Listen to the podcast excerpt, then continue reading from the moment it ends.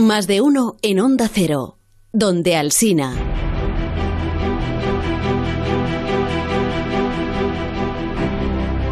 ¿Ha escuchado usted alguna vez la aventura de William Walker?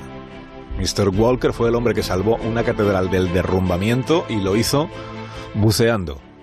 Hoy en Historia de con Javier Cancho, historia de la Catedral de Winchester.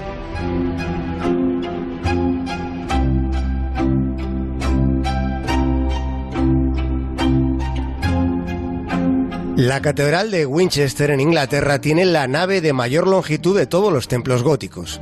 Es un lugar que empezó a construirse hace casi mil años. Estamos contando la historia de la catedral que estuvo a punto de sucumbir a principios del siglo XX. Fue en 1906 cuando el arqueólogo John Crook advirtió de que ese edificio podría desplomarse estrepitosamente en cualquier momento. Resulta que uno de los templos más representativos de toda Inglaterra se había construido en tierra pantanosa, en el condado de Hampshire. Se había levantado utilizando piedra caliza y madera, mucha madera que se estaba descomponiendo sobre un terreno que era una ciénaga.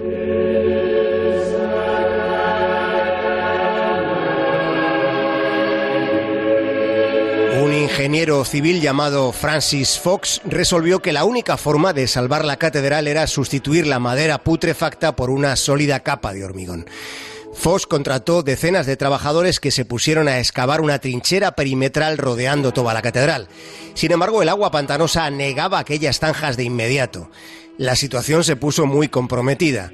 Se sienta o no la religiosidad, la Catedral de Winchester es un templo milenario y presentaba un riesgo inminente de venirse abajo sin que apareciera una estrategia, una posibilidad de encontrar una solución razonable para cambiar unos cimientos por otros. Llegados a ese punto de la historia es donde comienza la peripecia de un hombre llamado William Walker.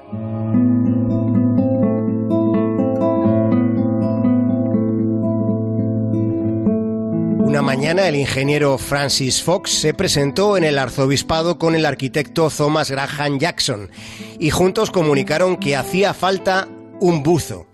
Un submarinista añadieron ante la cara de incredulidad del arzobispo.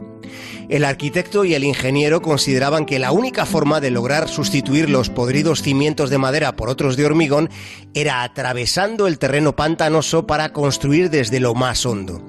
Y fue así como durante seis años William Walker se sumergía cinco días a la semana durante seis horas bajo la Catedral de Winchester en una oscuridad casi total usando sus manos para moverse a través del fango.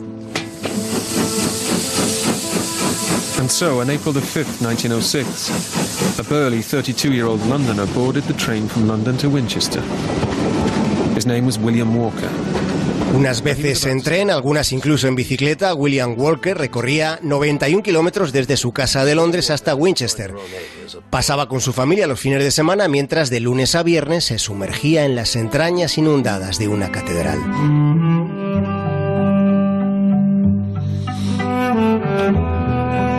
Fueron seis años de esfuerzo con seis horas de inmersión diaria, cinco días a la semana, viviendo en un traje de buzo con escafandra de principios del siglo XX, rellenando con bloques de hormigón y ladrillos los cimientos de una catedral milenaria. Cuando acabó el muro de contención tras aquellos seis largos años de trabajo, entonces, y solo entonces, el agua pudo ser bombeada, permitiendo así la entrada del equipo de albañiles que apuntalaron los cimientos de la Catedral de Winchester que previamente había colocado un tipo llamado William Walker.